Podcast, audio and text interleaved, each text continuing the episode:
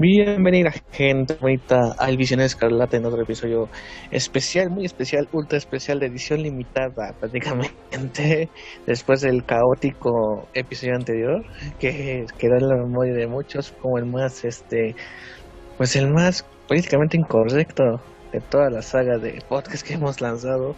Eh, no, sabemos si alguien de Nueva León nos está apuntando con un arma en esos momentos o nos van a banear. Pero eh, esperemos que no, esperemos que no, y seguramente no será así porque pues Nueva York ni siquiera sabe usar internet. Entonces, Ay, gracias. Dije la mayoría. Gracias.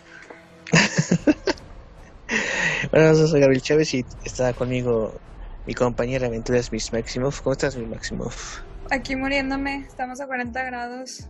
No. Ah, es que eh, este, este episodio lo estamos grabando de día. Es algo inusual para los podcasts en general, ¿eh? O sea, todos se van al, al, refugio de la noche, pero esta se- este está grabado en el día con un calor infernal. Pero pues aquí seguimos y nada más para recordarles que pueden encontrar nuestro podcast en Anchor, Spotify, Apple Podcasts, Google Podcasts, iVoox, iHeartRadio, prácticamente cualquier servicio de podcasteo, solo poniendo Ediciones Escarlata ya aparecerán nuestros episodios que hemos grabado. Y en esta ocasión vamos a comentar sobre el curioso universo de monstruos, el Monsterverse, que está que ha lanzado Warner Bros. con Legendary, que empezó con una película llamada Godzilla del 2014 y que pues hasta el último pues se culmina con Godzilla vs. Kong que pues, se estrenó hace un par de semanitas acá en México. Si tuvimos el, el, la oportunidad de verlo o en pirata o en cines. Así es que cada quien sabrá cómo lo haya visto. Y para este bonito tema tenemos de invitado al especialista en kaijus. Bueno el güey que más conozco que sabe más de monstruos. Eh, buen Aldi Furi, ¿cómo estás Aldi? Hola, aquí bastante bien, muchísimas gracias por la invitación. Ahora ya me siento el peso de que hayas dicho eso de El experto en.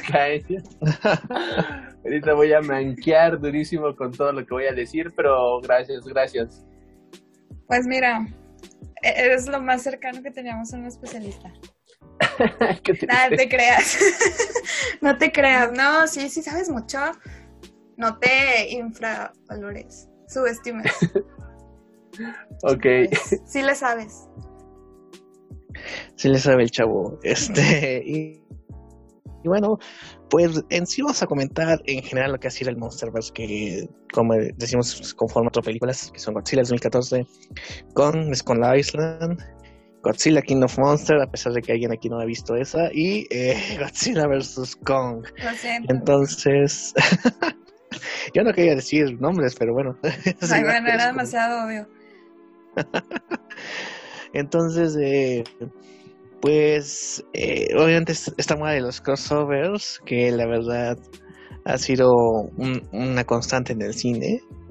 Y ahora, pues, el chiste es de unir estos dos titanes del cine, que pues han estado en, en, en las pantallas desde varias décadas, desde el, desde el cine en blanco y negro, ya están destruyendo edificios, destruyendo ciudades. El Pero, pues, aquí- del cine, prácticamente. El- Sí, pero nos vamos a enfocar más que nada pues a estas nuevas versiones.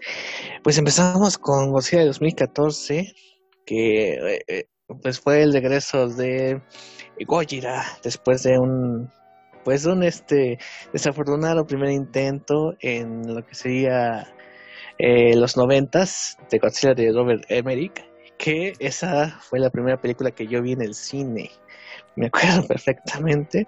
Yo me hice fan de Godzilla gracias a, al Sila, a ese lagartija bien delgada que pues, ves a Godzilla, esas dos versiones y pues nada que ver.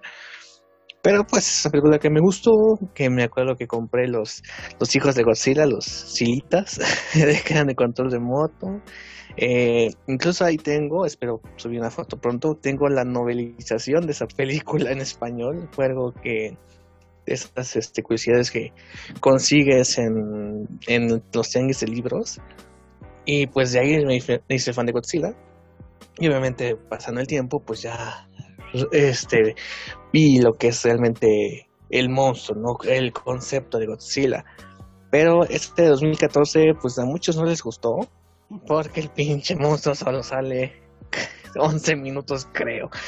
Oye, No esa sé, versión de los noventas, este, es la de... Ay, donde sale el vato de Ferris Bueller, ¿no? Sí, Matthew Broderick. Sí. Yo, también vi esa película, pero la verdad, pues como la vi bien chiquilla, tú eres más grande que yo. Este, no, no tengo, Eso es por decirme viejo. perdón, este, yo Eres tengo, el más viejo de todos aquí, de hecho. sí, sí, Gracias. este, pues tengo como, no los recuerdo, nada más recuerdo de que alguien salía de un ¿Ya te tocó la vacuna, joven Gabriel? Uy, Eh, ya la siguiente fase me, me toca. Ah, qué Gracias bueno, qué por bueno. preocuparte. 40, 50. Exactamente. Ah, no, 50, 59, sí, cierto. Me alegro, me alegro. yo no me atreví a decirlo, pero, bueno, Ok, pues sí, este. la del 2014, ¿qué? Ah, sí, ya Y hablamos de decíamos- las noventas. Este, sí, bueno, volviendo a la película del 2014, eh, sí, recordemos que sale Brian Cranston, el papá de Malcolm, Hal. Sale este, Elizabeth Olsen como una madre de familia y enfermera, y pues sale Aaron Taylor Johnson, que de hecho es lo, creo que es lo último así de blockbusters, lo último en lo que se vio a Aaron Taylor Johnson, porque creo que ahorita ya hace puro cine ¿Y cómo se dice? Cine de autor. Sí, cine turco. Ah, pues no sé. Bueno, este. A mí, fíjate que en su momento a mí sí me gustó mucho esa película. Esa película sí la vi en el cine. Sí me había gustado. Este, los efectos también me encantaron. Pero pues con toda esta onda de Godzilla vs. Kong, pues la volví a ver ah, la semana pasada. O el fin de semana, ya no me acuerdo, ya no sé ni qué día es hoy. Este. Y me aburrió mucho. O sea, de verdad, casi me estaba durmiendo. Estaba quedando dormida. No sé ustedes actualmente, o sea, no sé si en su momento les gustó mucho y ahorita ya no, al revés. ¿Tú qué opinas, Alri? la del 2014, este, la, la considero una buena película en el sentido de que el director se enfoca muchísimo en hacer atmósferas bastante buenas. En todo eso creo que sí hay un buen trabajo cinematográfico de la película y también la manera en la cual ponen a Godzilla como una fuerza de la naturaleza, o sea, que se vea imponente aunque no lo veamos. Eso creo que le da muchísimos valores, sobre todo tomando en cuenta de que Toho le acababa de prestar prácticamente a Godzilla, a- bueno, Toho acababa de prestar sus juguetes, ¿no? A Legendary. Y algo que se había mencionado mucho era de que había muchas, o sea, el- había muchas, ¿cómo decirlo? Este, cláusulas prácticamente sobre qué tienes que hacer o no tienes que hacer con el juguete, ¿no? O sea, no tiene que tener sentimientos, no tiene que parecer que está de un lado del otro, o sea, que si está del lado de los humanitos o bla, bla, bla, bla, bla, bla, que al final, pues sí, ¿no? Lo, lo agringan bastante en ese sentido, pero eh, había muchas cláusulas eh, y es algo que todavía incluso, por ejemplo, eh, recientemente el director de la más nueva película de Godzilla vs. Kong lo igual lo mencionaba, de que eran demasiadas cláusulas, que había tomas que las hacían tres, cuatro veces solamente para ver a cuál le daban el visto bueno, si con mucha sangre, si con menos sangre, si el golpe dado de tal lado, si se tambalea de un lado o el otro.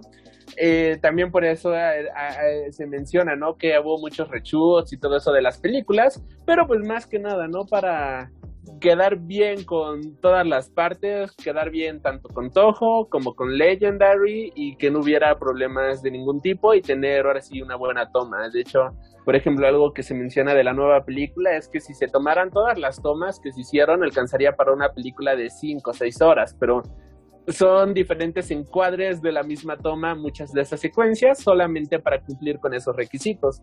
Y tomando en cuenta todo esto, pues la primera película de Godzilla era bastante arriesgado, ¿no? Poner algo que fuera en contra de los deseos de Toho, por decirlo de cierta manera.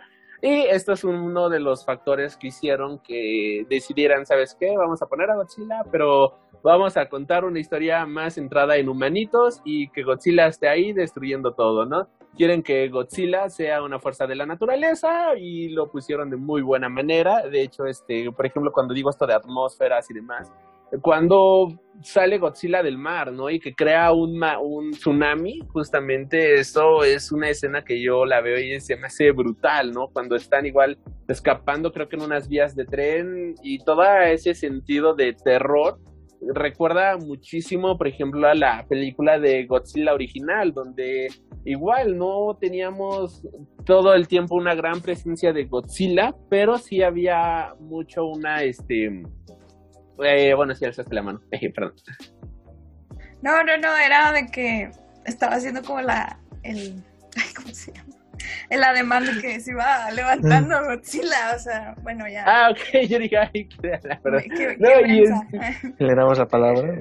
Sí, y este, no, bueno, ya nomás para cerrar, porque la primera película de Godzilla, la que ahora se conoce como Godzilla Dominion, que es la del 54, si no me equivoco, eh, no sé si ya, la vi, si ya la han visto, pero igual, ¿no? Es una película que Godzilla sale 10, 15 minutos de la película pero cuando sale es para generar terror, ¿no? Es para que la gente lo vea como algo catastrófico, un ente que está ahí para destruir y horrorizar a la gente. Y eh, lo mismo sucede con la película del 2014 y creo yo que ya con ese Godzilla del 2014 se puede decir que es el Godzilla como de esta generación.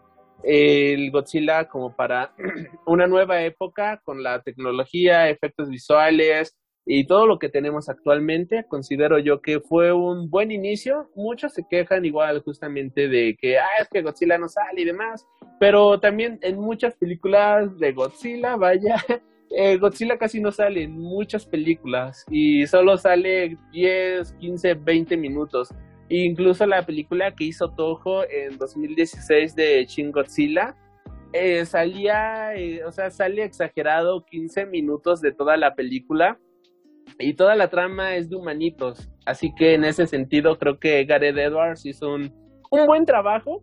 Sí me lo, siento este un poco decepcionante en el sentido de que pusiera de fondo las batallas, las peleas cuando lo pudieron haber puesto en un primer plano, pero yo creo que es más que nada decisión del estudio de decir, no la vayamos a cagar, nos acaban de prestar estos juguetes, así que pon de fondo que están peleando y pon en primer plano la historia de los humanitos para que nos permitan seguir expandiendo este universo. No sé por qué, pero me recordaste todo lo de Shrek 1, de que Shrek 1 la tuvieron que mostrar, le tuvieron que mostrar a, los abogados de Disney para no cagarla, prácticamente. Sí, Curiosidades de Shrek 1. ¿Eh? Curiosidades de Shrek 1. Sí, perdón, me acordé ah, de que eso. por cierto, todo el intro de la de King Kong contra Godzilla igual es sí, el intro de Shrek, ¿eh? ¿Verdad? Sabía que no era la única que había pensado en eso. O sea, era como. Oye, y te relaja un buen, ¿no? O sea, no hay mejor manera que iniciar el día que rascándote una puntita. Claro. ok, no sé cómo interpretar eso. Eh, sí, digo, Godzilla de 2014, sí, eh, creo que tiene razón alguien que quiere emular lo que fue la primera película de Godzilla, pero pues eh, eh, sí, creo que lo que más molestó fue que se van a dar los madrazos y se cierra la puerta o se cambia la toma, o solo aparecen los noticieros así como de fondo mientras ves al, hijo de, de los hermanos Máximo Ultimate eh, ahí haciendo la tarea. Así como que el modo de presentar las peleas no fue la más apropiada, porque en King of Monsters sucede algo parecido, pero ahí sí se ven eh, las batallas. Pero digo, no es una película tan mala, pero sí tiene defectos, como por ejemplo desperdiciar a Brian Cranston, que tenía su, su, su nivel de poder bastante aumentado después de Breaking Bad y todo ese tipo de cosas que pudieron aprovecharlo más. Y no sé, con Aaron Taylor Johnson, bueno, supongo que es por la película, del guion, de que, porque es un actor muy chingón, pero su historia sí es como que, ah, sí da, sí da huevita, sí sí da huevita verlo en pantalla. Y lo interesante de, Monarca, de Serizawa, de toda Hopkins, creo que se llama la actriz de, que, de la misma de La Forma del Agua. Eh, creo que sí, este, creo que era más interesante enfocarse en lo que era Monarca que el conflicto de papá, hijo, y luego, ay, mi familia, y luego, ay, ¿dónde es a mi familia? Y luego, ay, ¿dónde se perdió mi familia? Así como que muy rebuscada la historia de humanos, que yo, yo creo que en la cuestión de películas de monstruos, por lo menos tienes que hacer que la historia de los humanos, si no es que te importe, por lo menos que sea entretenida que sea liviana para que no sea tan larga la espera de ver al monstruo gigante, que es por lo que van la gente, no tanto por, ay, güey, ¿qué, qué me dar la, la escena de los humanos en esta película, no? No todos somos Mr. X, entonces, este, sí, creo que, ese es el punto clave de las películas de monstruos. Y aquí mis máximos está aguantando la vez.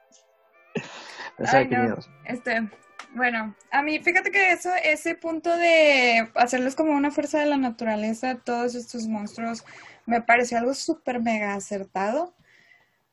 Porque la naturaleza no es buena animal, o sea, la naturaleza simplemente es lo que es, ¿no?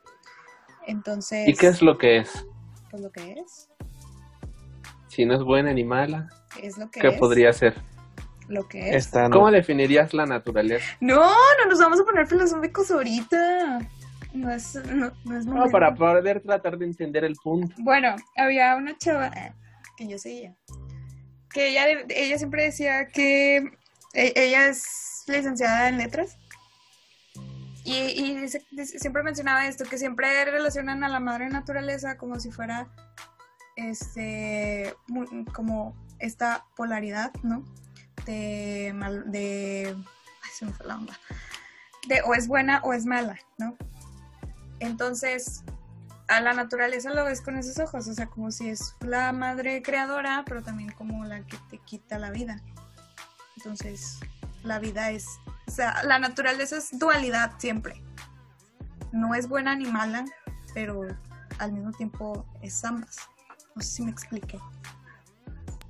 Es imparcial. Sí, o sea, es como viene un huracán. O sea, la, el, huracán llegó. O sea, el huracán no es bueno ni malo, o sea, simplemente pasó y ya. Que nos haya afectado como seres humanos, como individuos, pues es otro tema, pero no, no es malo ni bueno. Y, y así. Y creo que concuerdo mucho con lo que, con lo que estabas diciendo en cuanto a las cláusulas yo desconocía esa parte de que había tantas cláusulas para la película de Godzilla. Este, pues en este aspecto de que no le quieran decir de que es, este, o sea, ponerle sentimientos o algo al monstruo, ¿no? O sea, bueno, ya, siento que me estoy poniendo muy filosófica. Cuando no. Eh, Perdón. No, no, Estudiante de ciencias sociales, digo, este, Humanidades. Humanidades, sí. Bueno, pues. Mira, me ignoró, o sea, ya le di la explicación y no me contesta. Se ha de haber ido al baño. Seguramente. no. Entonces, ¿no qué? Entonces, ¿la naturaleza es buena o mala? Ah, no, no, yo digo que no me fui al baño. Ah. Aquí sigo. Entonces, ¿la naturaleza es buena o mala? Ah, no sé. Ah, Ah, ya no sé qué decir. ok, yo, no dije ese concepto, fuiste tú. Pero ¿por qué me... Ay, bueno, Bueno, o sea, ah, a, lo que voy es que Godzilla no es bueno ni es malo. Es como los perros. Un perro, o sea, ay, pues es que son animales, chicos. O sea, no, le vas a, no lo vas a tratar de cosas humanas, o sea, siguen siendo animales y los animales no son buenos ni malos, actúan de acuerdo al instinto y a su naturaleza, ¿no? Y lo que te está planteando la, el Monsterverse es que pues ellos van a actuar de acorde a su naturaleza, no a de acorde a lo que a ti te beneficia no. Que es lo que vienen haciendo todos estos, este grupo de científicos, el querer aprovecharse de del comportamiento de los animales, de estos animales, para usarlo a su beneficio. Que también me parece un poco perverso de su parte, pero pues así es el ser humano. De hecho, el, el asunto con Godzilla es que Monarca lo clasifica y ya vemos después en las demás películas que hay titanes que son protectores. No sé por qué, pero pues son protectores. O sea, no, no se, Es que yo no salen a destruir. no creo, bueno, no, no recuerdo que lo hayan mencionado, a lo mejor lo mencionaron en la única película que no he visto, eso de los protectores. Pero yo creo que es, es, es, es como la cadena alimenticia, o sea, hay depredadores, hay no depredadores, no sé cómo se llaman, y larvas, y nosotros somos una, una hormiguita al lado de ellos, o sea, es, es lo que tenemos que terminar de entender, o sea.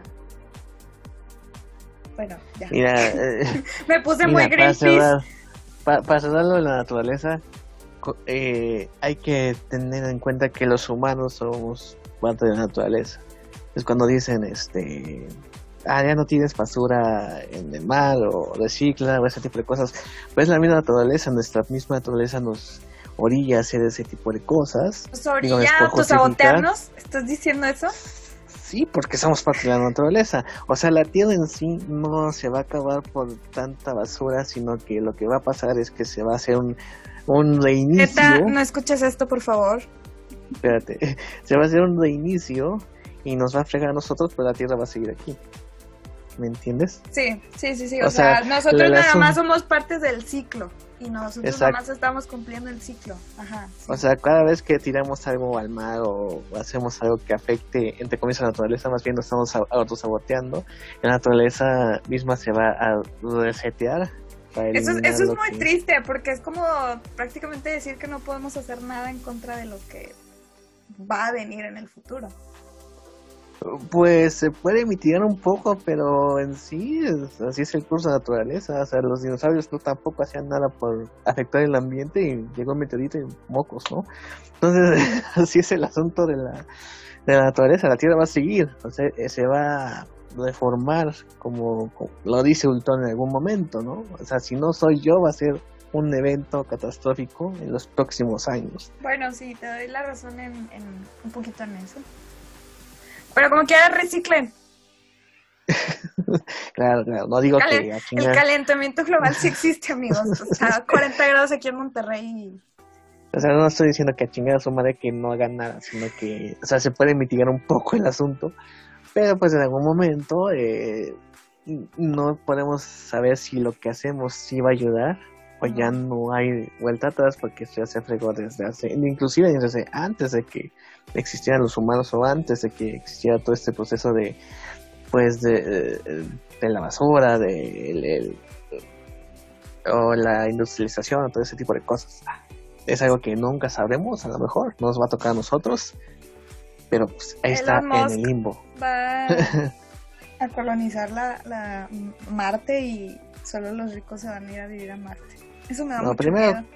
Primero que me dé mi, mi parque con dinosaurios reales, ya después hablamos. Bueno, ya nos desviamos mucho del tema. Este, ok, siguiente película que es la de Kong Skull Island, que Esa- a mí... esa película me encantó. Me encantó. No la, vi- no la había visto en su momento, la vi en Netflix. Y wow, chulada película. Este, sí, sí siento que hay un poquito de inconsistencias en, al principio de la película, o sea, el cómo se reúnen, cómo llega Tom Hiddleston y Brie Larson ahí. Siento que está un poquito inconsistente la historia, pero ya cuando llegan a la isla y todo, siento que fluye muy, muy chido. Este, sí le doy la razón a Esteban que decía la, el, el podcast pasado, la fotografía sí está muy bonita en esa película. Este, el, el eh, bueno, eh, y pues otra vez nos muestra eh, es- esta fuerza de la naturaleza que pues no podemos hacer nada, o sea, solo ver. así. No sé, ¿qué opinan ustedes, chicos? Igual es una de las mis películas favoritas del Monsterverse. Es una, bueno, de- cambia muchísimo el aspecto justamente de una película de Kong a una de Godzilla. Y me encantan estas películas de Kong porque siempre han sido muy de aventura, muy de misterio, digamos, tipo Indiana Jones. Y aquí tenemos exactamente lo mismo, un grupo de exploradores van a investigar una isla en la cual se van a encontrar con un mono gigante, ¿no? Que es el protector justamente de la isla. Y todo esto que existe alrededor de, de Kong, vaya, esta aldea, ¿no? Que lo aprecia y lo venera prácticamente, la manera en la sí, cual prácticamente es su dios. Es el dios, ¿no? De la isla y todo esto. Me gustó muchísimo también como ya hay personas que saben justamente el hecho de que hay monstruos en la Tierra y, y como hay una asociación que las está investigando y demás, se me hizo bastante coherente para tratar, ¿no? De tener un motivo en común con todo el Monsterverse y al final también, o sea, la manera en la cual empiezan a, a poner los recortes de periódicos, que es la primera película en la que hacen eso, justamente de poner una escena post créditos y demás. La primera vez que yo la vi en el cine, eh, la, la, vi en una sala IMAX y no, para mí fue increíble ver todo eso. Eh, también me gustó muchísimo todo, todo, todo, todo, la, la, las secuencias, ¿no? Todas las secuencias que tiene de acción, aunque no es una acción explosiva, vaya, no es ver a Godzilla contra Kong, eh, sí se me hizo muy acorde con lo que estábamos viendo en la película. Y aquí la historia de los imanitos creo que es la historia que más sentido tiene del Monsterverse. Y en general creo que es una muy buena película. Usted, joven Gabriel, ¿qué opina al respecto? Estoy de acuerdo contigo. Creo que la historia de los humanos, si no es la más profunda que tenemos en el Monsterverse, sí es la más entretenida, por lo menos. Sí disfrutas ver eh, ese equipo de soldados, a, Tom Hiddleston, a Brie Larson, Samuel L. Jackson, John Goodman. O sea, estamos hablando de un cast bastante potente. Y, eh, y lo hacen de una manera bastante entretenida. Eh, así que aquí Ali eh, pues yo que lo vi en IMAX, yo la vi en Premiere, así es que cuando vieron los actores, sí que pude ver sí, de, de, casi de lejitos, ¿no? A Tom Hiddleston y a Brie Larson. Aquí mis máximos me está diciendo, vete al carajo. Pero... Eh... ¡Qué envidia! ¡Qué envidia! pero, no, este... Yo hubiera estado babeando. Seguramente. Eh, no, pero este, de hecho, dato curioso, en la sala que nos tocó ver la película, ahí estuvo el director también. se sentó a ver la película, se, me, me, acuerdo muy bien que ese entonces tenía una barba bastante, hasta la cintura le llegaba. Y fue con sus palomitas ahí a mitad de la sala. Pero la reacción de la gente fue increíble. O sea, de verdad, la acción con la que hizo Lucida Kong y de hecho mostrar a más monstruos creo que fue una decisión bastante acertada. Creo que él se preocupó más por hacerlo entretenida, por hacerlo muy este a su estilo y obviamente influenciado por Apocalypse Now, pero este también de su sello, haciendo un com bastante ligero a, con, a, comparación de Peter Jackson, que yo creo que sí pecó bastante en el asunto de darle demasiada profundidad al chango y así como que sí, en, entiendo tu punto, sé que a Peter Jackson le, le mama lo que es la con de, de los 30, ¿no? Pero sí, o, sea, es, le pasó como a Zack Snyder, o sea, güey, no era tan, no era necesario tanta duración de la película, creo que lo pudiste haber hecho mejor con, con a, en la sala de edición, pero Las aquí son super edición. sí, es cierto. Pobre changuito. Eh, nunca confíes en una rubia, es la lección que nos da las películas de King Kong. ¿Y el misógino? ah, ¿qué? ¿Cuál misógino? Rubias y rubios. ¿Ah, bueno? Rubies, vamos a decir, para que seamos incluyentes. Eh, nunca confíes en los güeros, pues. En los güeros, va. Eh, pero sí, la, la acción es bastante grandiosa y, dura dura como dos horas nada más. O sea, es una película cortita, no necesita más. Necesita extenderse cuatro horas para tener bien posicionados los personajes y que nos dé una acción que, que recordemos por siempre. Y ahí vemos a Kong utilizar herramientas, ¿no? No solo sus puños, lo cual es bastante, bastante chido. Después del chango, que sirve como precuela de Godzilla en 2014, nos vamos de nuevo a la, la lagartija gigante con Godzilla King of Monsters.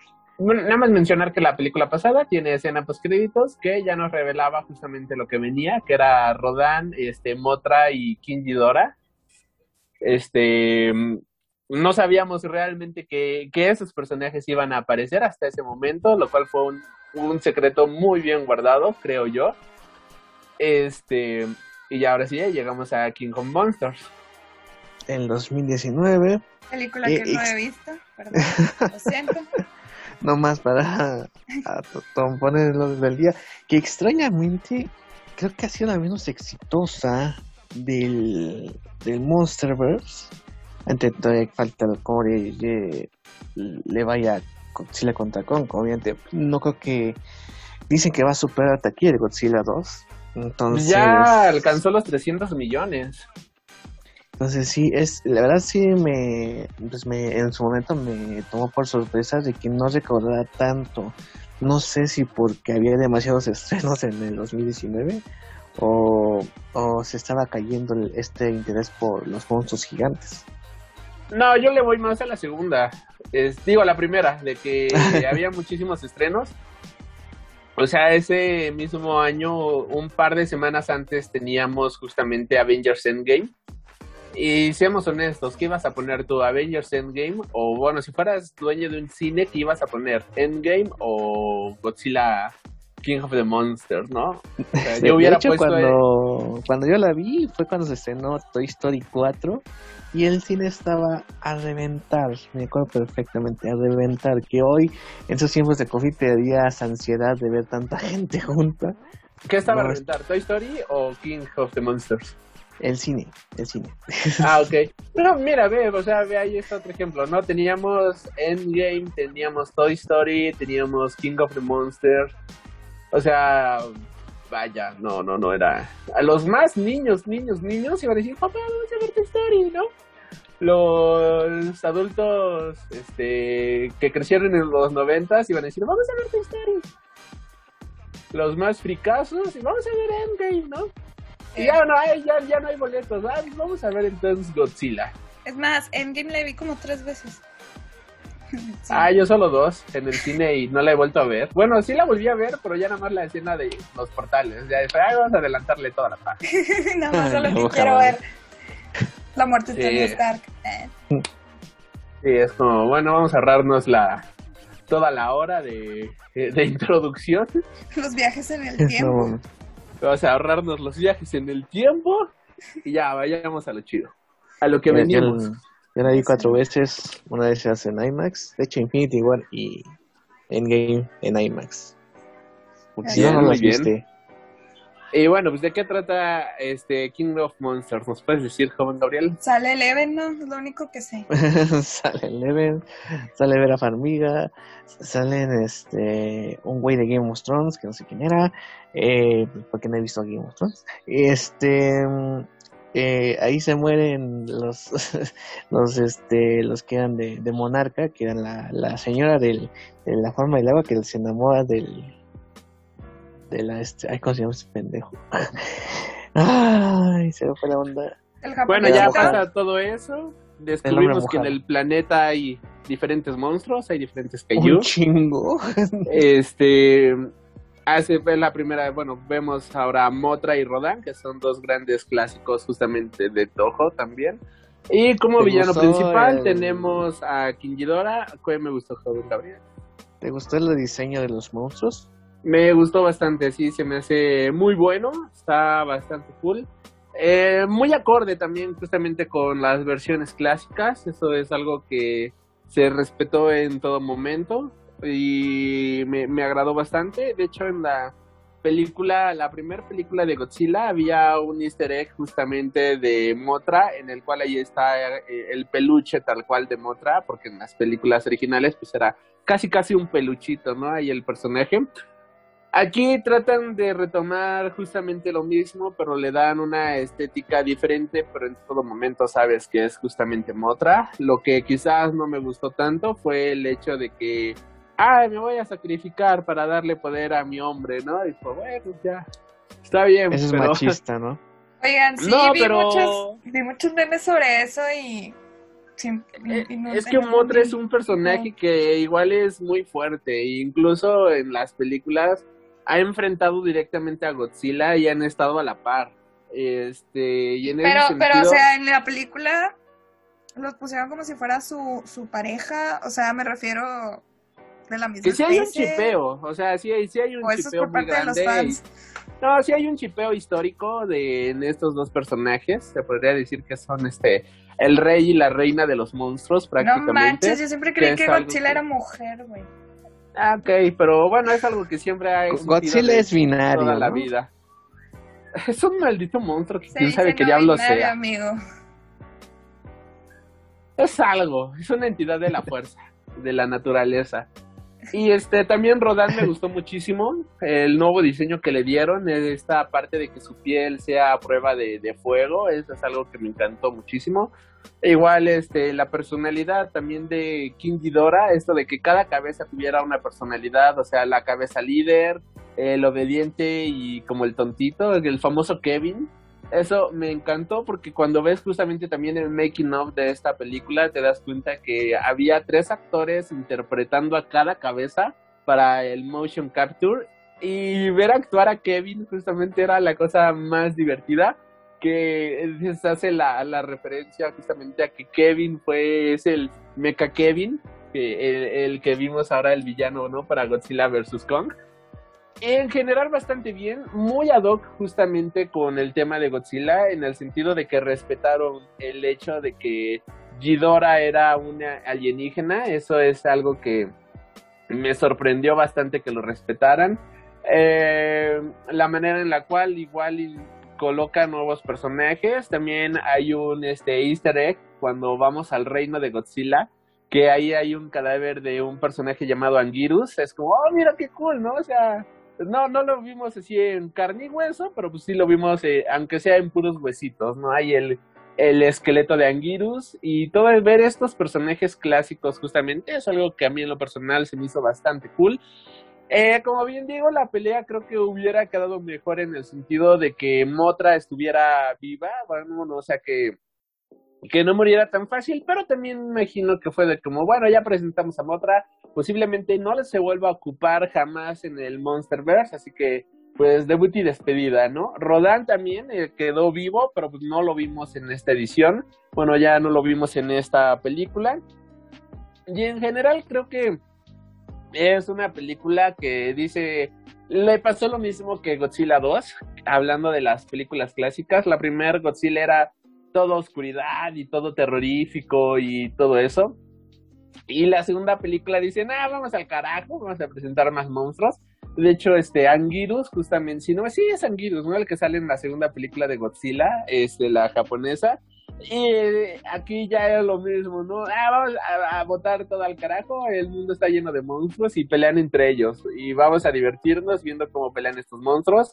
Eh, muchas referencias también a las películas clásicas, los poderes y todo eso, el cómo Motra se desvanece, eh, ver a Rodan aliándose justamente con King Ghidorah, el Burning Godzilla, que también es una de las eh, fases de Godzilla que, que, bueno, más recordadas justamente por los fans, que es Como de- Super Saiyajin.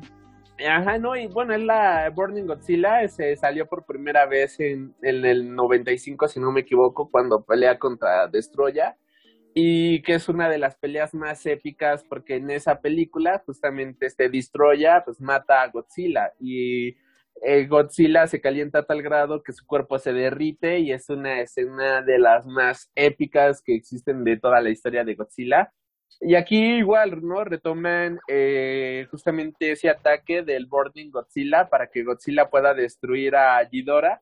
Y la manera en la cual se derrite el cuerpo de Ghidorah es más o menos similar a la manera en la cual se derrite en el 90 y bueno, en la película del 95. Y ver todos esos easter eggs a mí en lo personal se me hizo bastante genial. Sí, este, de hecho también de las científicas, ¿no? Que eran gemelas. Estaba con Godzilla, estaba con Motra. las su- científicas, la música también que retoma varios elementos de la del score original, que de hecho es como ese es uno de mis peros, ¿no? Justamente de esta película, que todas las películas anteriores habían retomado partes o elementos o ideas justamente de los scores original, el score de Motra, el score de Rodan, el score de este King Ghidorah, y con esta nueva película no, ok, no me quejo porque prácticamente fue como re borrón y cuenta nueva. Pero sí, este, el score justamente de Godzilla contra Kong, pues también es súper épico, ¿no? O sea, es como algo que escuchas y luego, luego se te viene a la cabeza la ridícula batalla de Kong contra Godzilla del sesenta y tantos. Y acá, pues ok, no, no, se, no se empleó, pero tampoco me quejo. Y, y sí, sí, sí, sí, es una película llena de, de easter eggs y guiños, pero hablando de guiños, justamente la película con más guiños y que todo es una gran referencia es esta película de Godzilla vs. Kong. Nada más mencionar que en la película de King of the Monsters, Godzilla termina matando al villano, se posiciona como el rey de los monstruos y tenemos una escena post créditos en la cual vemos unas antiguas escrituras en donde el chango se enfrenta con la lagartija y más adelante vemos que un grupo de villanos malos malos de, de Malolandia rescatan del océano la cabeza de una cabeza de King Ghidorah. Y esto nos abre paso para Godzilla vs. Kong. Godzilla contra el chango. Que de hecho estuvo bien cajetero el mame. Batman contra Superman, pero bien hecho. No, man. Ah, no es cierto. No, aquí, Ah. aquí yo sí quiero mencionar algo, y es que hay unos fans que se están poniendo bien radicales, que estaban diciendo pues, lo que acabas de decir de, es que es Godzilla contra Kong, y el director se inspiró en esta batalla para crear la película, Ah, y no, lo peor de todo es que, de ¿Qué? verdad, Oigan, era un chiste, no, no, no, no, no, lo, no lo y- pienso yo en serio. Y hay grupos, literalmente hay personas, bus- pueden buscarlo tanto en Facebook como en YouTube, que dicen que eh, el hecho de que hayan creado a Mecha, ah, bueno, spoiler alert, sale Mechagodzilla, Mechagodzilla, pero no, es que se inspiraron en este, En Doomsday. Doomsday para crear a No, o sea, Mechagodzilla y mira ¿Qué? la escena de los No. rayos, o sea, dicen No. que incluso la escena de, del aliento atómico que lanza tanto Mechagodzilla como el aliento que lanza este Godzilla, ya ves El que se choque de juntan, ¿no? Los alientos, ali- ¿no? Ajá. Y No, es que eso se lo copiaron a Zack Snyder, que es el choque entre los rayos láser de de de de, de Zack de, eh, bueno, de Zack Superman Snyder y inventó el cine, amigos.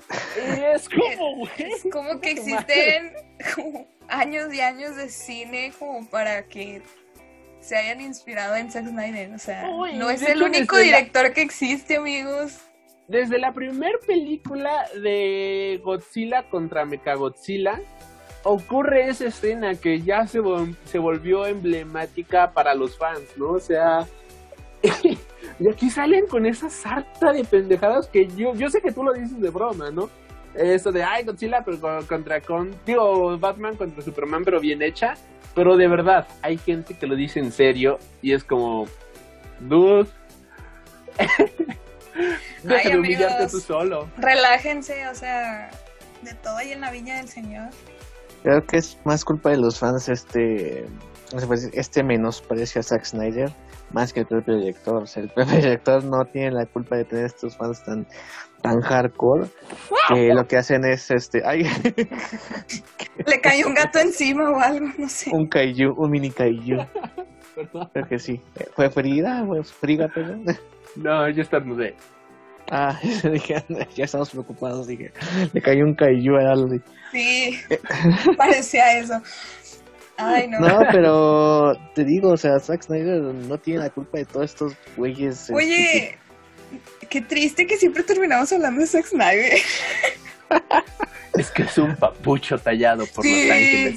sí, está bien guapo. Digo, eh, bueno, ya. No le digas de frente que tiene una película mala porque sí te puede romper la madre. Eso sí. Es que sí ¿A está quién? guapo el señor. Bueno, Ay, Zack Zack Snyder Snyder. tiene muchas películas malas. Sí, pero díselo de frente y te va a dar un putazo que te manda. Nah, no, no, no. Yo sí lo veo como una persona muy razonable. Ah, no, sí, sí, pero en, en términos de fuerza, sí. ¿me, me sí te hablan a mí o hablan de un amigo en común? Hablamos de Zack Snyder. Ah, no sabía que era amigo de ustedes, pero bueno. obvio. Dije, Zack, no hagas esas mamadas de Doomsday. No, mi mano, no seas así. Y te metí un golpe. Exacto. Con una cámara IMAX. Mocos. No, en slow motion. Ah, sí, duró más. bueno, Godzilla contra Kong, que pues puesto de la pandemia eh, se retrasó, luego resulta que el estreno fue más, más pronto que tarde. La película que revivió el cine. Bueno, eso es lo que están diciendo en los periódicos. No, y es que Pues sí lo hizo. taquilla, hecho, Sí. el estreno ya superó, por ejemplo, este a la película de Sonic, que fue justamente prepandemia, y desde Sonic no habíamos tenido una película con un impacto de taquilla tan grande eh, como lo había tenido Kong. De hecho, por ejemplo, la película que decían, ay, la película que va a, a regresar a la gente al cine, que era Tenet.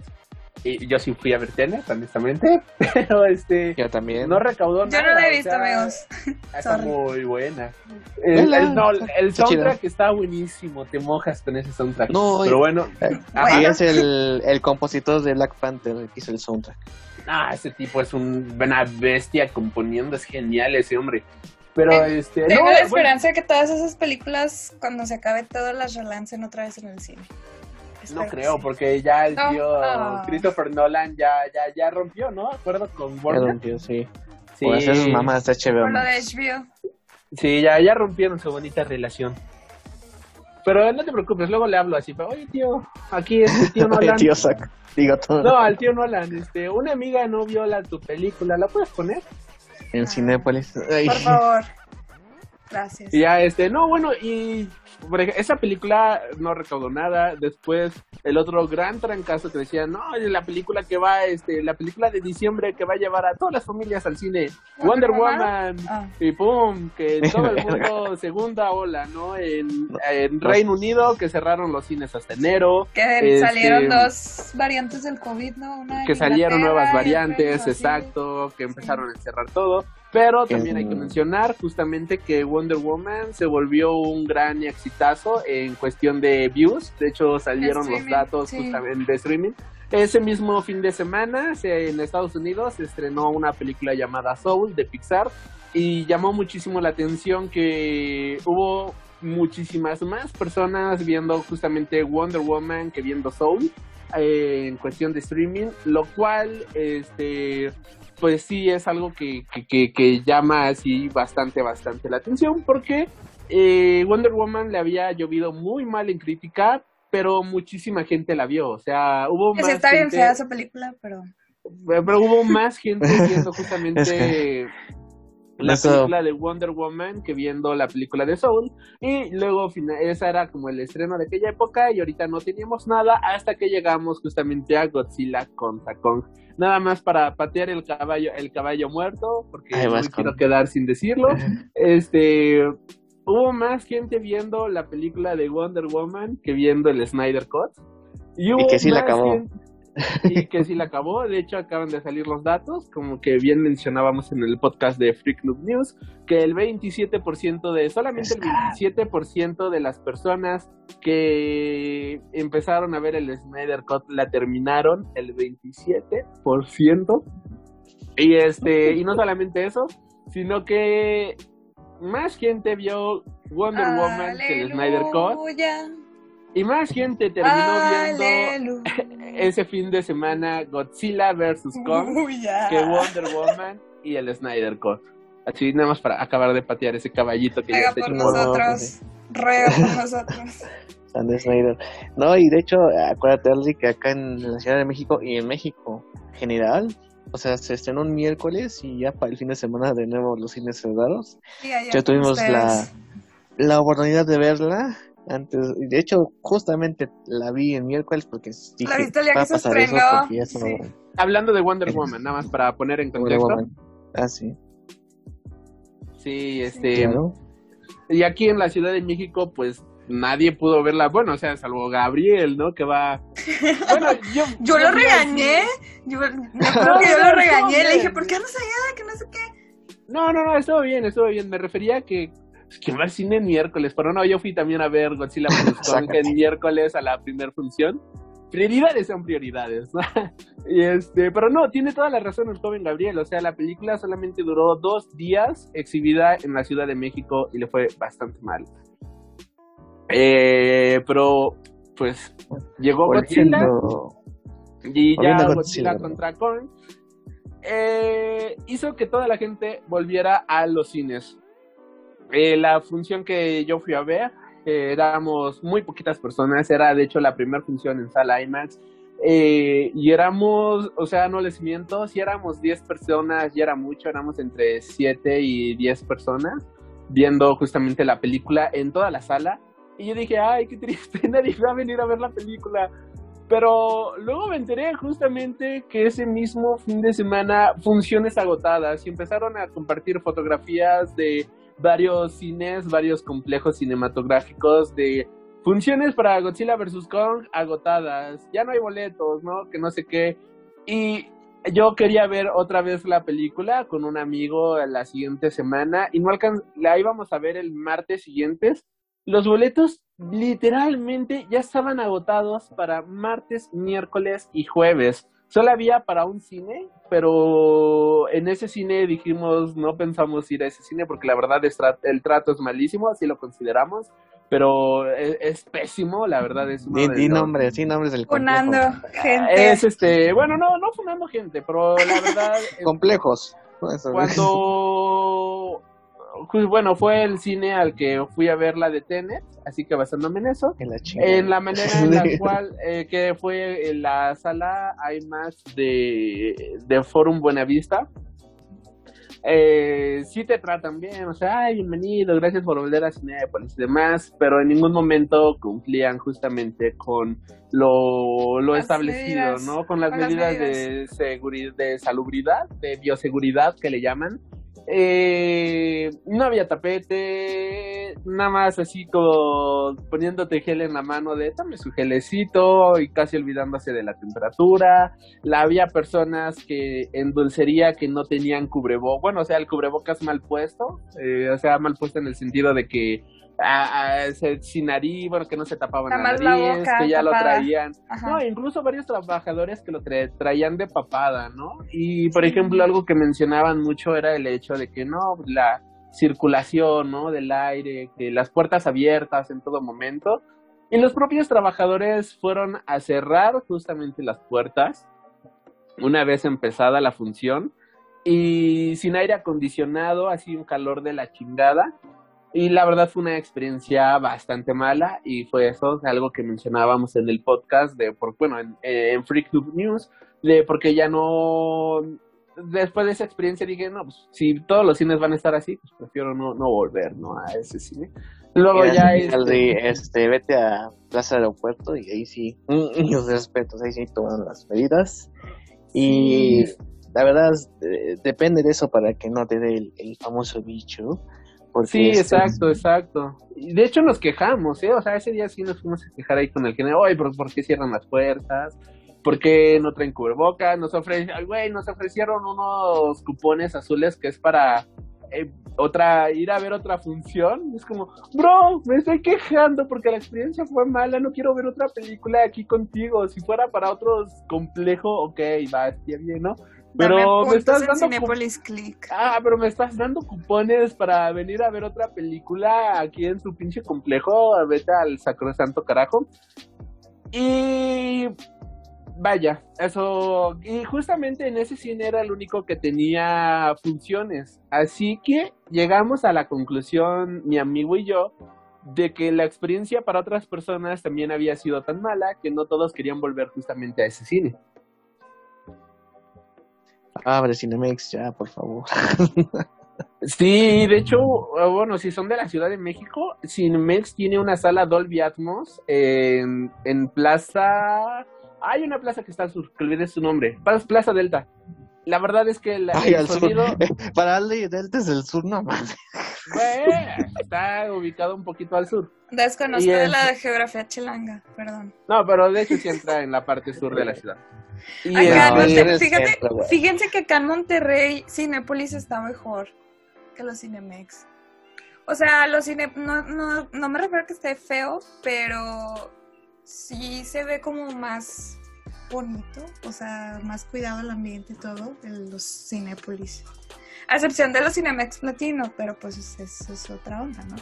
Pues acá depende del Cinemex, por ejemplo, tengo un Cinemex muy cerquita que, pues, claro, sí está deficiente en algunas salas, pero el precio compensa un poco ese asunto. Tengo un Cinex un poco más lejano, donde pues es uno nuevo, que apenas hicieron, que es de hecho chiquito. O sea, es una plaza comercial chiquita y está, obviamente vas, la pantalla no es tan grande, pero está, Está chiquito, no acorde, huele. ¿no? No huele. No huele. Y el de Plaza Tezontle, por ejemplo, donde ahí hay un, eh, un Cinemex, eh, como decía, de Atmos. La verdad que el, el sonido está muy bueno, no sé si porque Es fui a ver Muy que fui a ver. Tenet y ahí el sonido así de... "Ah, ah", No, y de hecho para saber qué película ir a ver este justamente en Dolby Atmos, porque luego también ponen, no sé, Godines contra mis reyes, que dices, ok, vayan a ver lo que quieran, pero pues esa película no tiene nada de Dolby Atmos. Hay una... Ah, Pensé que eran mis perritos, pero no, es alguien de la calle. Este, hay una página de este de Dolby Atmos justamente ahí sí la googlean para ver todas las películas que tienen sonido Dolby Atmos que van a estrenarse y esas son las películas que tienen que ir a ver justamente a esas salas, tanto como IMAX, que ahí puedes googlear a ver IMAX, ¿no? Porque luego también te ponen Cindy la Regia en IMAX. Como, bueno, si esto tiene de IMAX lo que yo tengo de pelirrojo, ¿no? Si O va a salir el DVD Criterion de Cine La Regia, imagínate. Sí, no más, o sea, y este, pero son películas que son- no son filmadas en los formatos, pero sí pueden meterse tanto a imax.com como a dolbyatmos.com para checar qué películas están ahí y tener una de las mejores experiencias, bueno, para crecer su, me- su experiencia cinematográfica. Muy bien, ahora voy a aterrizar a Aldi porque se fue a volar bien chingón fuera de este mundo. Aquí estamos hablando de Pero está chido, está chido porque Sí, son cosas que todos nos importan. Bueno, El podcast de cine versus Cinemex versus Cinepolis lo hacemos. Bien, el Godzilla versus Zack. Snyder. No, no, no, qué hueva. No, Amigos, les propongo un reto. Cada que mencionemos a Zack Snyder en un Un podcast, sí, tómense un shot. Ok, eh, Godzilla contra Kong, cosas que nunca pensé ver, una película de Godzilla contra Kong, una película donde están dos mexicanos, este, eso sí es así como que, wow, y no con el estereotipo eh, latino en las medidas de las películas, pero me gustó ver esos, No eran Esos papeles de- no eran narcos, no eran este, no, no, no, era, no era gente de la servidumbre, no, eran el papá empresario y la chava este odiosa, pero carepa. Bueno, eso sí es el, el papel de de Isa González, ¿no? De todas las películas. En amores verdaderos. Ay, no, mi, mi mamá se echó un, un chiste de cuando ah, el personaje de Alexander Skarsgård le da una bolsa para, para vomitar y dice mi mamá, bien que la conocen, ¿verdad? Yo, Ay, mamá.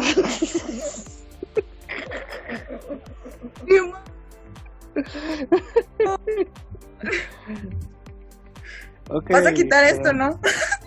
Claro que no. Este. Gabriel, cada día se vuelve más, más, más polémico, Dios mío. Ay, no. Aquí fue tranquilo. Eh, pero bueno, la película es una cosa de dos horas que la verdad no tiene tanta profundidad como las anteriores cintas, pero que cumple con el cometido de es, que es ver al chango y a la lagartija peleándose entre sí, con una trama bastante eh, incoherente, pero que se dan unos buenos madrazos y al final tenemos el, el asunto de Mechagodzilla, que el diseño no me gustó mucho, me gustó más el de The Player One, pero eh, los madrazos cumplen a la perfección, ¿no? Y pues pasa lo inevitable que es que gana eh, Godzilla en dos de tres rounds, eso sí es que hubo tres rounds, porque yo opino que fueron dos. Pero en sí, a ver, cada quien tiene su opinión. No, sobre- sí hubo tres, tres rounds, muchacho. O sea, no cambiaron de arena, ¿no? O sea, o sea se Pero con el un round ya. se podría decir que termina justamente cuando... Espaldas planas. Ajá, Estos, pero los dos estuvieron en espaldas planas, ¿estás de acuerdo? ok. Fueron dos. Ya ves, fueron dos. Porque el tercero. Pues ya estaba el robotito. El robot, ¿eh? El me- el- ¿Cómo se dice? Es que según yo se decía mecha. Y ahora me dicen que se No, llama es mecha. Ah, Mecha. mecha, ok, mecha. Porque el tercero Entonces- ya salía el mecha. Ya no fue contra, entre ellos solos, ya era contra el Ya, eran relevos atómicos de locura. Entonces, Ale, ¿qué te pareció en la cinta? Primero que nada, quiero decir que tomando en cuenta del universo cinematográfico en el que veníamos, en donde teníamos una exploración bastante interesante de personajes, esta película decae por completo en la construcción de personajes, la fotografía es bastante mediocre, es muy plana, Igual las peleas son bastante convenientes, como no sabes qué mostrar, bueno, entonces pongamos a dos monstruos para que los niños se entretengan y siendo muy honesto, se me hace incluso un insulto al intelecto ver cómo exista este tipo de entretenimiento tan burdo, tan soso, sin sentido, que vaya, eh, una ofensa para el cine en todo el sentido de la palabra. ¿Recordaste el ah. meme de esto es una carta de odio al cine? Noticia. Ay, hasta me sentí mal diciendo eso. No, deja tú, y eso que le gustó la película, porque él salió de que a mí la película que no sé qué, si no le hubiera gustado.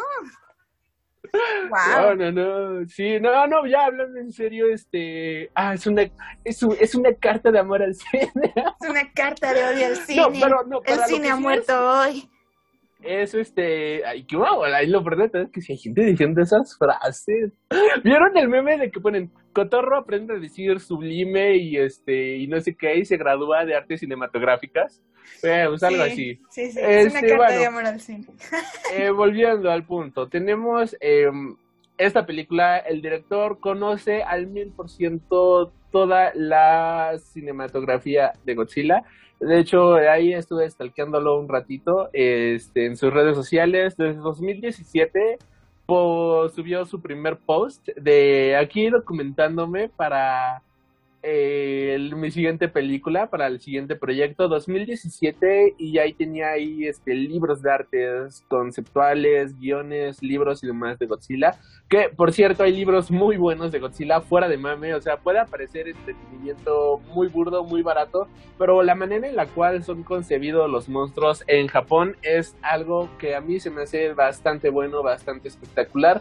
Y eh, hablando de todo esto, eh, ahorita dirán, hay mucha paja, pero hay este...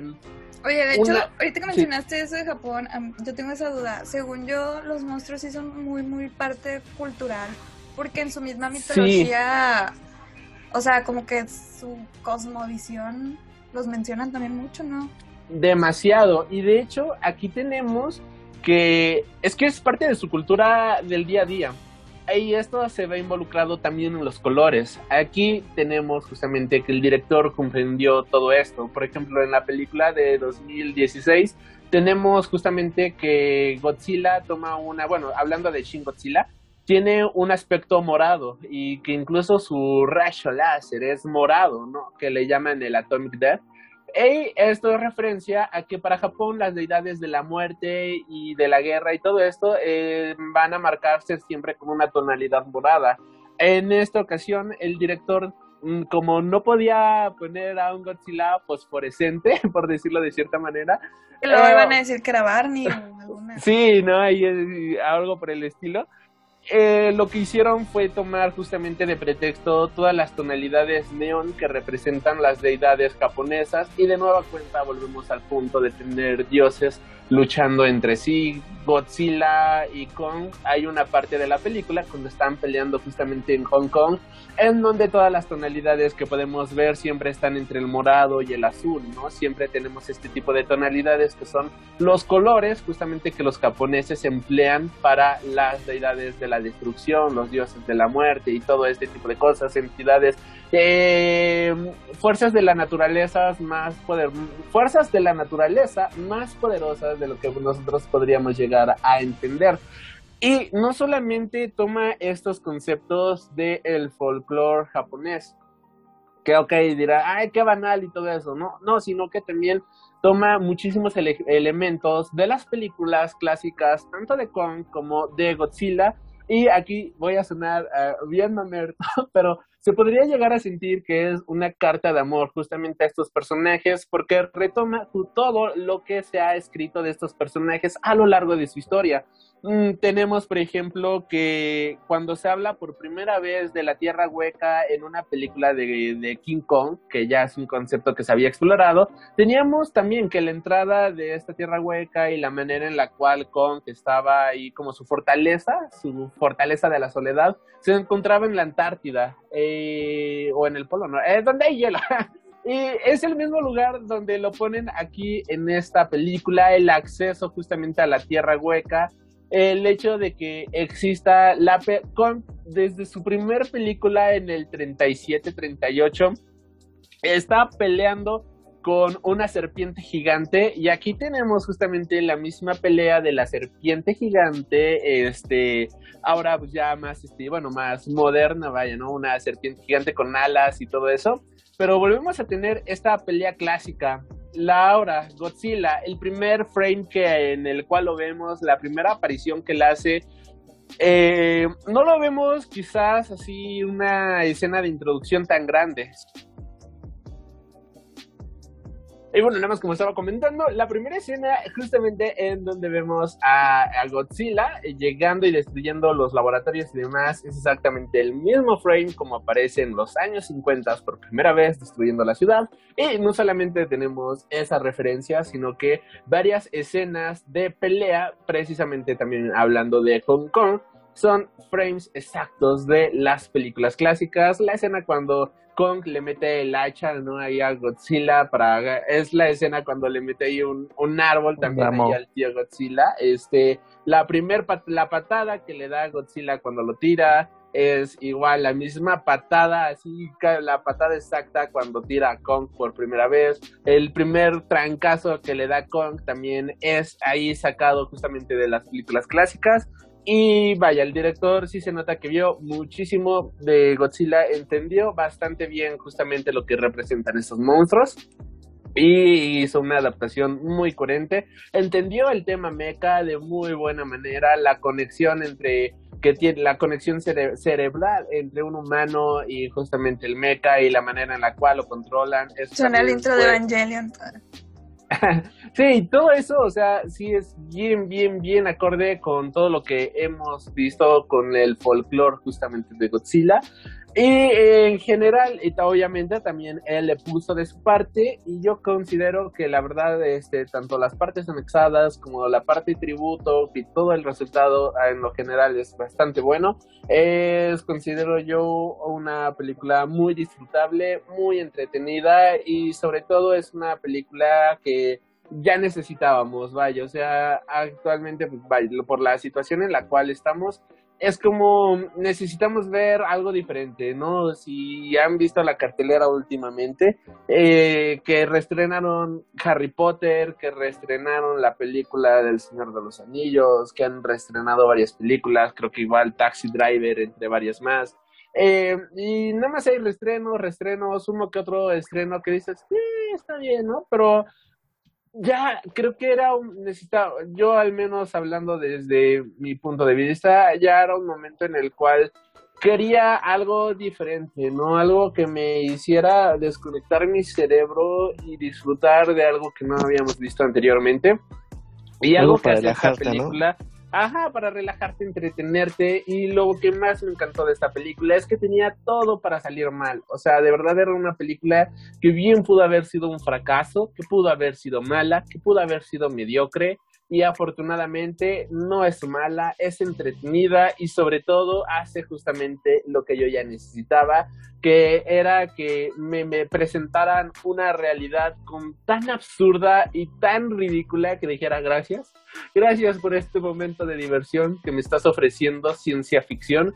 Gracias por permitirme ver a Mechagodzilla, que creo yo que de la, cuando sacaron la primera Godzilla yo jamás me hubiera imaginado que llegaríamos al punto de ver a Mechagodzilla. Tú decías, Coven Gaff, que nunca imaginaste ver a Godzilla contra Kong. Yo, a mí, fíjate que esto se me hacía más coherente todavía que ver a Mechagodzilla.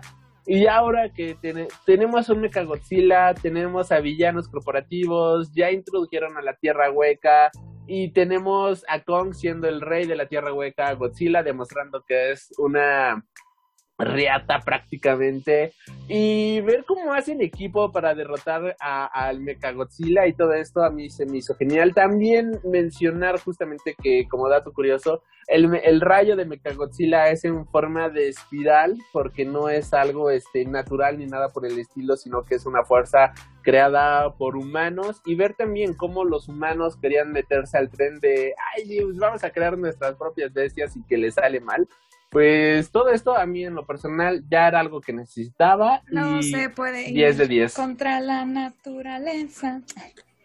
Casi, casi. Ok, pero sí. Sí, digo, eh, como tú dices, ¿no? La película, creo que el trailer lo especificaba bien. Vamos a, a a entregar una película que los humanos van a ver muy poquito, van a ver putitas entre monstruos y al final a lo mejor se van a enfrentar, se van a unir para enfrentarse a una amenaza mayor. Eso fue lo que nos mostró en la película. Creo que la gente que se queja Era lo que esto, todos esperábamos. Sí, o sea, la gente que, no sé qué, qué caramba Ahorita te doy mi opinión. A ver, ahí va. No sé qué caramba se esperaba o qué, qué, quería, pero creo que es una película honesta. O sea, por lo menos es honesta, no es algo de los, eh, ¿cómo se llaman? Las presunciones de directores que hay. No fue como WandaVision. Digo, perdón. sí, ahí, hay que salir de ahí, hay que salir de ahí del Hex. Este, pero sí, o sea, hay muchas películas que se, se, se, visten como profundas y que te van a cambiar la vida cuando pues la verdad no, no llegan a eso. Y aquí es una película que sirve para entretener y es hasta ahí. O sea, que es algo honesto.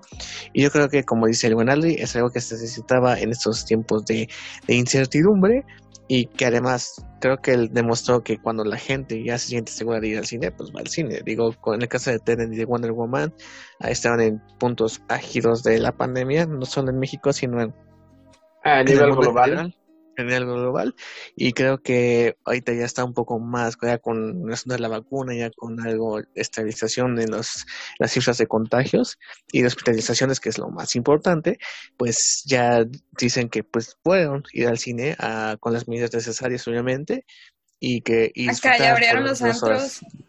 Ah ya vamos para allá hacer el paso el paso, de Simo los al 20%. A ver, mis máximos, tu opinión, a ver si, si, disparan chispas acá. Bueno, no, no creo que disparen chispas.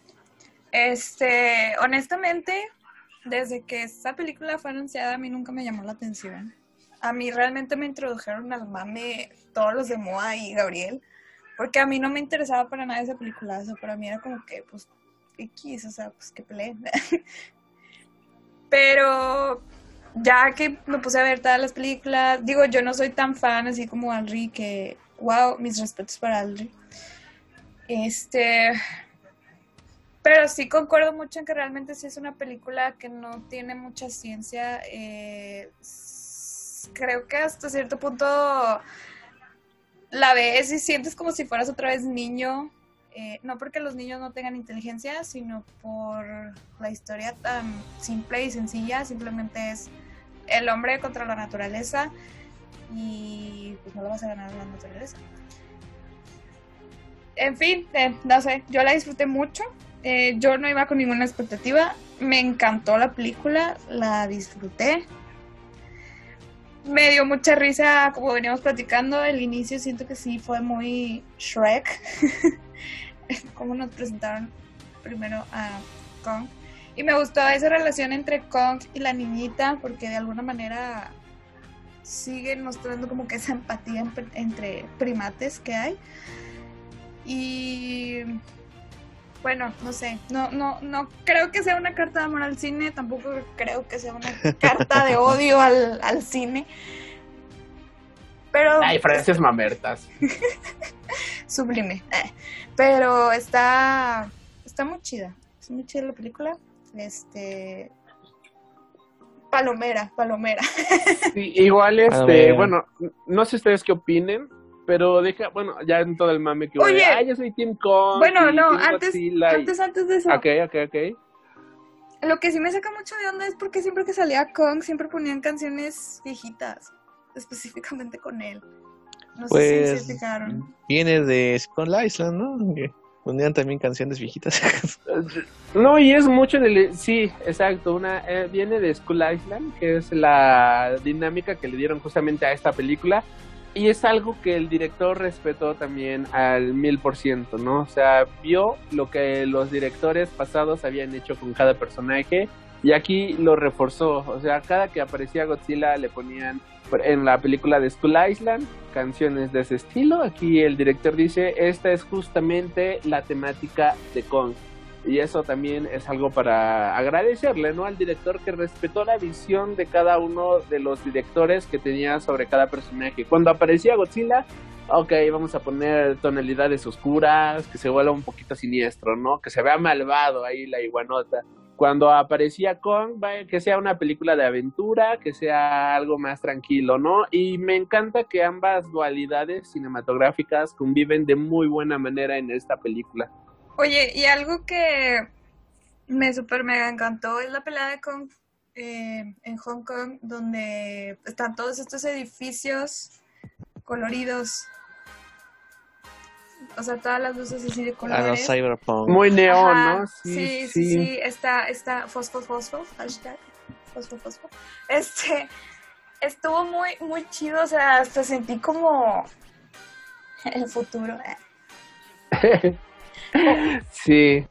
Y como si fuera realmente, seamos honestos, como si estuviéramos chiquitos y agarráramos nuestras dos figuras de King Kong y de Godzilla y estuviéramos peleando. Sí, es que de, hecho hasta, no, y de hecho hasta hay una imagen de los directores en la premiere, en la, cuando fue la premiere IMAX, con, los cuatro directores con sus juguetes de Godzilla jugando ahí afuera de la sala.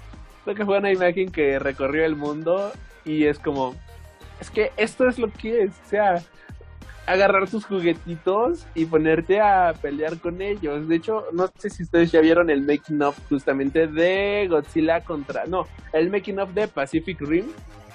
Y hay una, hay una parte del making of en el cual este uh, es un muy buen documento y este y el punto es que eh, tenemos una escena en donde está Guillermo del Toro agarrando las maquetas así diciendo ay es que quiero que peleen así no y ahí lo vemos jugando con los juguetitos y es como, es que eso es justamente este tipo de películas, agarrar tus muñecos y decir, ay, se están dando en la madre, ¿no? Y pelear contra ellos. Y solo que ahora con más presupuesto y en pantalla grande. Fíjate que me, recordaste una frase de un, creo que era, no sé si era un psicoanalista, un filósofo, que decía, bueno, cuando éramos niños, nuestra manera de aterrizar nuestras fantasías eran con nuestros juguetes. De adultos es a través del arte. Pum, Qué bonito. Está. Qué bonito. Eh, bueno, ya como último punto, dos puntos finales. Eh, siento que la trama de Emily Bobby Brown la pudieron haber quitado de la película y funcionaba perfectamente. Y me dio mucha risa el chiste de conspiranoico del grifo, del agua del grifo. Bueno, lo, de Emily Bobby Brown creo que se manejó mejor en King of Monsters. Um, también tiene un papel importante. sí, pero aquí creo que aquí... aquí sobraba, la verdad. Es que, es que en esta le hicieron más humor y en Kingdom Monster fue un poco más dramático con el asunto de su madre y su padre, que están separados no solo por el divorcio, sino por sus ideologías frente a los titanes y que da algo más interesante al personaje, ¿no? En esta dualidad que ella tiene. Pero aquí sí fue totalmente por el humor eh, creo que sí, pero si no desaparecer, sino acortar una buena parte. Creo que funciona mejor el asunto de la niñita con, con Kong.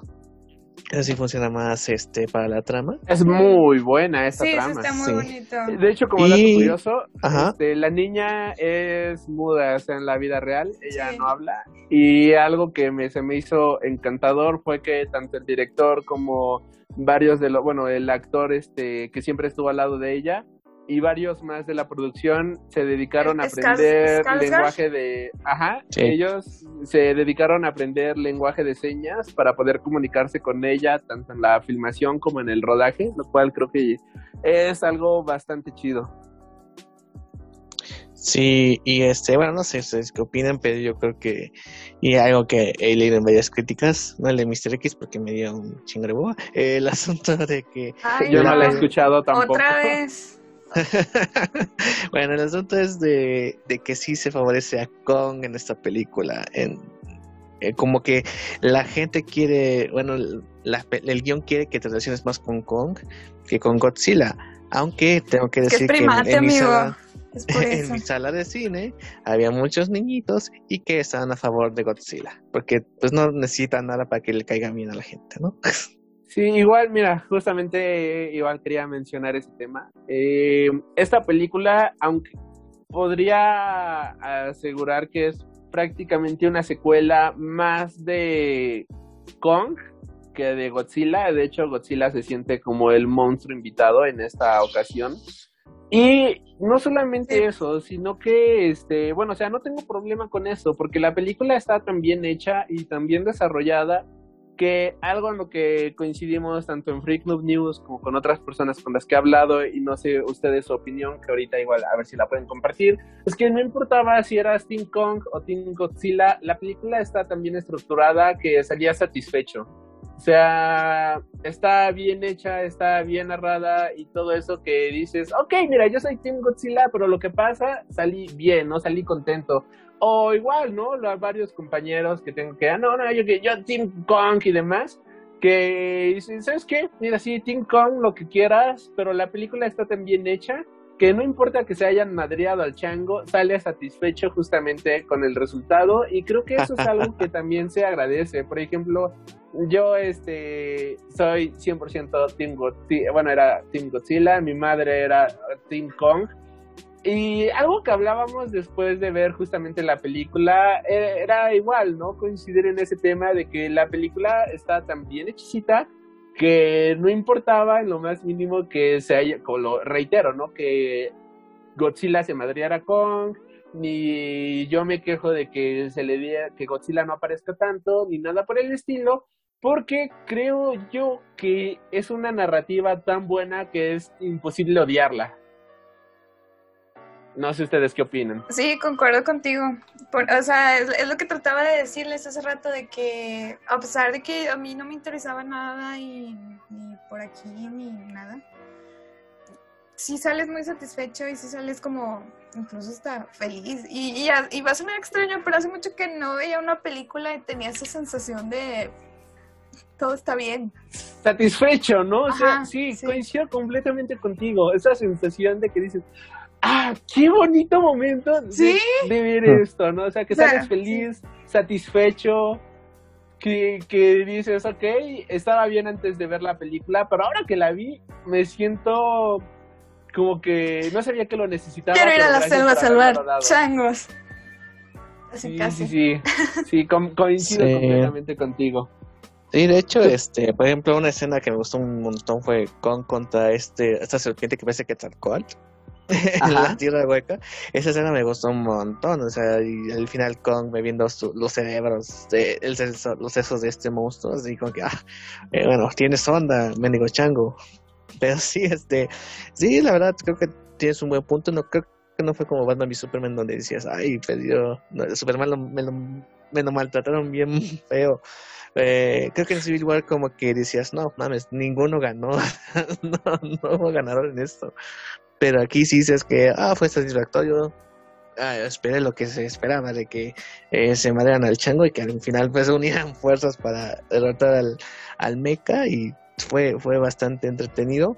Este, lo que sí me digo, creo que se pudieron, como dice Mix Máximo, pudieron acortar el asunto de Millie Bobby Brown y creo que ignoraron totalmente al personaje de Serizawa, que prácticamente era el hijo del Dr. Serizawa que vimos en Godzilla y en Godzilla King of Monsters, que tiene un papel importante en esas películas, que tiene un final muy bonito con Godzilla, así prácticamente frente a frente. Este, y que aquí lo ignoraron a ese personaje, así como el asistente de Demian Bichir, y ni siquiera le dieron una. O sea, por ejemplo, la, la escena donde él ve a Godzilla de lejos se me hizo muy chida que al final lo olvidan así como que es el asistente, güey, o sea, no le dan profundidad de, bueno, yo tengo un pedo con los kaijus porque eh, mi padre estuvo obsesionado con Godzilla y por él no tuvo tiempo conmigo, o algo así, pero se les olvidó totalmente en esa edición, así como que es el asistente del, del malévolo corporativo y ya, el que se encarga de manejar a Mega Godzilla y ya. Yo pensé que nada, yo pensé que era un modelo y nada más estaba como de soy guapo y ya. Es todo. No, pero, o sea, por el, su apellido de este, del personaje, o sea, era alguien que tenía importancia por lo que era su padre, por lo que fue su padre en las películas Ajá. de Godzilla. Y aquí simplemente fue el asistente de, del bichir y ya. El asistente del villano genérico corporativo número 23. Pero latino. Sí, aquí, bueno, nada más para cerrar. eh, el diseño de Mechagodzilla es algo que creo que ha levantado mucha polémica. ¿A ustedes les gustó o no les gustó? A mí sí me gustó. Ok, a ti, joven Gabriel. Eh, pues, Pero a mí, honestamente, el- todo lo que tenga que ver con mecas y conexiones neuronales me dan issue. Ok. ok, ok, ya después veremos un, un episodio completo explorando estos issues. Eh, el asunto de el diseño, eh, creo que nos, bueno, nos, no está mal, pudo ser mejor. Es que ves el diseño que usaron para Ready Player One y dices, ay, pudo haber quedado un poquito mejor, ¿no? O sea, como que el Ready Player One se ve un poco más imponente. Es que El de hecho el de diseño de. Ready Kong Player es un- One es el original. Exacto, y Godzilla vs. Kong es como el diseño más, es, un diseño más como eficaz para pelear contra Godzilla. Porque el otro es como muy lento y más, más alto, y sí, así como que no haces Patitas pantalla. gorditas. Exacto, y aquí es como que más, se, se mueve más, como que tiene más articulaciones, por eso se ve un poco más, este, un poco más raro. Pero, o sea, me gustó, digo, puedo mejorar, pero no tengo problema con, con su diseño. Ok. Igual, no, a mí sí me, sí me gustó bastante. Sí me, sí me agradó. Yo no Sí, tengo ahora. No tengo queja, yo no soy Mr. X. O sea, yo no. Eh, Yo no me, sé. me- me- me compré la playera de, de Mechagodzilla, la que salió la oficial, Ajá. y este, y estaba hablando con él y, y todo hater de pues, está bien, pero el diseño está culerísimo. Y yo digo, uy, pues perdón. A ver, tú diseñate un mecha, órale, en chinga, dámela acá. Al rato vamos a hablar de Evangelion. Ah, estaría bueno, estaría bueno. Bueno, Yo no, no la he no, visto. no lo he terminado de ver. Uh, Ayer mi hermana lo terminó de ver y yo de que sí, y lo, me estaba canticando el intro. a mí solo me falta la película que acaba de salir el, en marzo. Ah, pues el mes pasado, justamente. Sí. Es la única que me falta por ver y ya. Ok. Ya sé. ¿Esa es la de Evangelion? Sí. Sí. Acá, es que. ¿No es de Digimon? No. Digimon es. No me acuerdo. Mi cara, na, na, na, na. Ah, no, No, es- pero Esa eso es es. Dragon no, Ball. ese es Dragon Ball, es Dragon Ball, olvidar. Es la de GT. Ah, Sí. no. No, pero sí, esa era. No, esa es la vida loca de Ricky Martin. Pasamos de Evangelion a Ricky Martin en así, mira. Está chido. Todo está conectado. Ah, Todo está, es el Nu- multiverso. ¿Nunca amigos. vieron, nunca vieron la de. Ay, chingada, ¿cómo se llama? Una que, A sa- ver, a ver, espera. Que sale Elijah Wood. Con un. Wood. Ah, ahí está. Ya me, ya me acordé de la canción de Digimon. Si tú lo deseas, puedes. No sé qué. Ah, ya, sí, sí, cierto. Que escribes esa letra en una carta de amor y te, te ganas a la pareja, ¿eh? Ya tienes pareja, ¿no? Ay, sería bien cursi. Si tú lo deseas, tú puedes volar. Esa, ¿no? Anda, Algo así. esa era. Bueno, pues ya terminamos de hablar de intros de animes. Yo creo que aquí acaba nuestro bonito episodio Ah, sobre sí. el Monsterverse. ¿Nunca Ah, vieron la serie de. Dirk Gently? Está muy buena. Ah, No caray, ¿cuál sí lo ¿Quién salió o qué? Salía Elijah Wood. Ok, No. entonces conclusiones del Monsterverse. Ignorada. ¿Visto? Pues es que no. ¿Visto? Quede. Este, no, pues el Monsterverse está, está Ya la chingón. segunda vez que me lo aplica, bueno, está bien. Hashtag continue the Monsterverse, please. Susel, ¿te llamas lo que la gente viene a escuchar? No, una serie de Laia Wood que nadie vio. Ay, perdón, señores. Está bien. A Elijah Wood solo Oh. lo conocen por el Señor de los Anillos y se acabó, ¿eh? Y por una película que salió con Michael Culkin de donde mataba niños y no sé qué. Ok. Ok. Macaulay Culkin se le metió el Chucky, ¿no? ¿Sí? Sí, nunca vieron esa película, la pasaban a cada rato en el canal 7. Sí, sí. No, era en el 5, ¿eh? En el 5. No sé. Bueno, en Monterrey era el 7 y aquí era el 5. ok, cierto. Ay. Bueno, no sé. Bueno, ay, bueno, ya, bye. Muchas gracias por escucharnos, chicos. Muchas gracias a Alri por dejarme en visto. Cuando gustes. Muchísimas gracias. Gracias, gracias. Este, no, ya en serio, muchísimas gracias por tu participación. Este, siempre Bueno, ya nada más este. un placer conclusión. escucharte. Última, ya para cerrar, para cerrar, para cerrar. Ok. No es para Este, para cerrar. Ahorita eh, el único confirmado que hay para el Monsterverse próximamente es una serie de Kong para, bueno, de la School Island para HBO Max. Y ah, actualmente ya los derechos de Toho ya los pierde Legendary justamente este 2021. Ah. Así que posiblemente no tengamos más Monsterverse en un futuro, pero por eso salió justamente El el, continuo del el hashtag y todo eso. Porque eh, la idea de Toho es crear un universo compartido, pero con sus propiedades y hechas directamente allá en Japón. Es algo que ya habían mencionado anteriormente. El Godzilla World, que le llamaban, que sería agarrar todos sus personajes clásicos, darles sus propias películas y generar un universo, pero creado por Toho. Y si esto es el final justamente del Monsterverse, con Godzilla y todos estos personajes, la verdad creo que fue un buen final, creo que fue un final digno. Fue entretenido, fue divertido y fue muy agradable mientras duró. Si ya solamente van a continuar con Godzilla, digo, con Kong y los personajes que se crearon a lo largo de estas películas como Behemoth o las serpientes y todo esto, creo yo que está este estaría interesante, así que pues fue un muy buen camino y ya ahora sí con esto cierro y pues muchísimas gracias Copara por haberme invitado, la verdad eh, es todo un placer, fue bastante divertido aquí platicar con ustedes. Che. Muchas Entonces, gracias. este. Nada más tus redes sociales, sale para que la gente te ubique.